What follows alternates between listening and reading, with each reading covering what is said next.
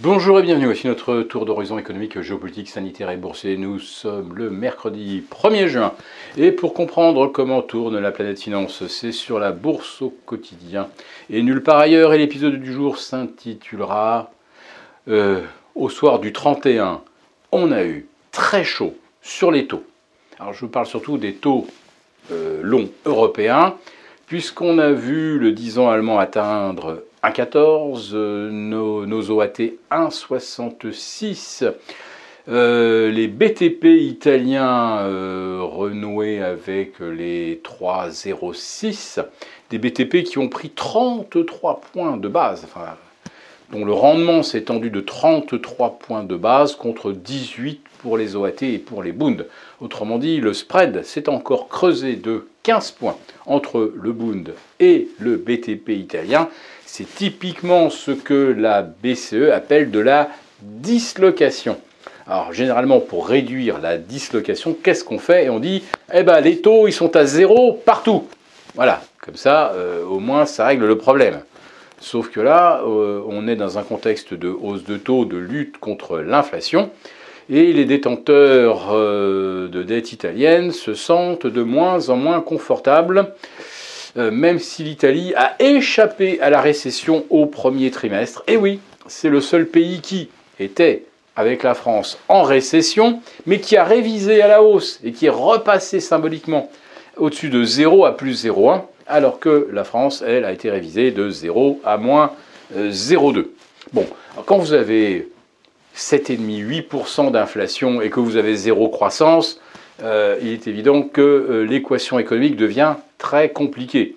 Et c'est exactement ce qui arrive à nos pauvres euh, voisins italiens, qui sont les champions de la dette en Europe, derrière la Grèce, certes, mais aujourd'hui la Grèce, c'est presque plus sain en termes de structure que l'Italie. Donc l'Italie est encore loin devant la France en termes de dette.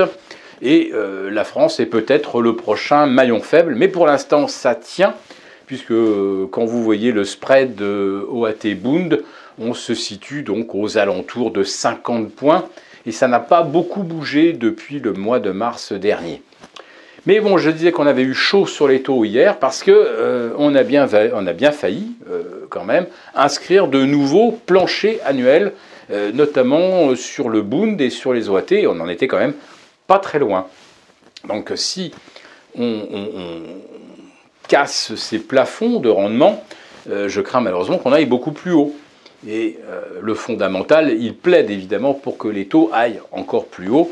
Euh, je vous rappelle donc l'inflation en zone euro atteint 8,10, on est à 9 en Belgique, et on est à 16, 18, 20 en, Lituanie, Lettonie et Estonie. Oui, 20% d'inflation dans les pays baltes.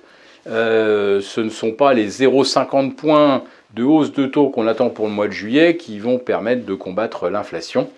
Donc je pense qu'effectivement, on n'a pas fini euh, de suer avec les taux d'intérêt. Alors, le soulagement aujourd'hui vient quand même du baril de pétrole. Hier, 124 dollars à Londres, 120, enfin 119,98 sur le NIMEX.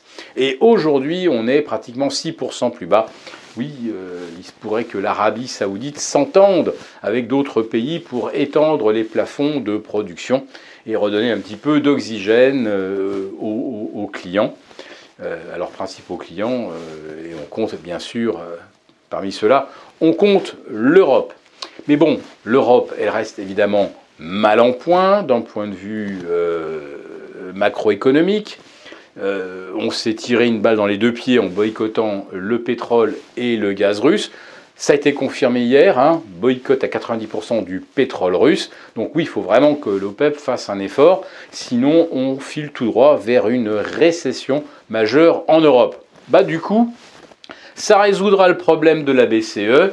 Comme elle ne peut pas combattre l'inflation en montant les taux, parce qu'elle ne les montera jamais assez, une bonne récession, Là, ça calmera le jeu question taux d'intérêt euh, ou question inflation.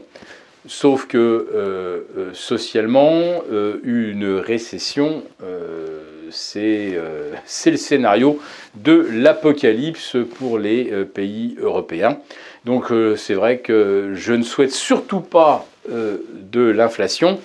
Mais si vous voyez que les taux continuent de, grimper au cours des prochaines séances, dépêchez-vous de vous alléger sur les marchés d'actions parce que là, on vient de connaître un rebond de chat mort de 1000 points sur le Nasdaq, avec des taux longs US qui refranchiraient les 3%.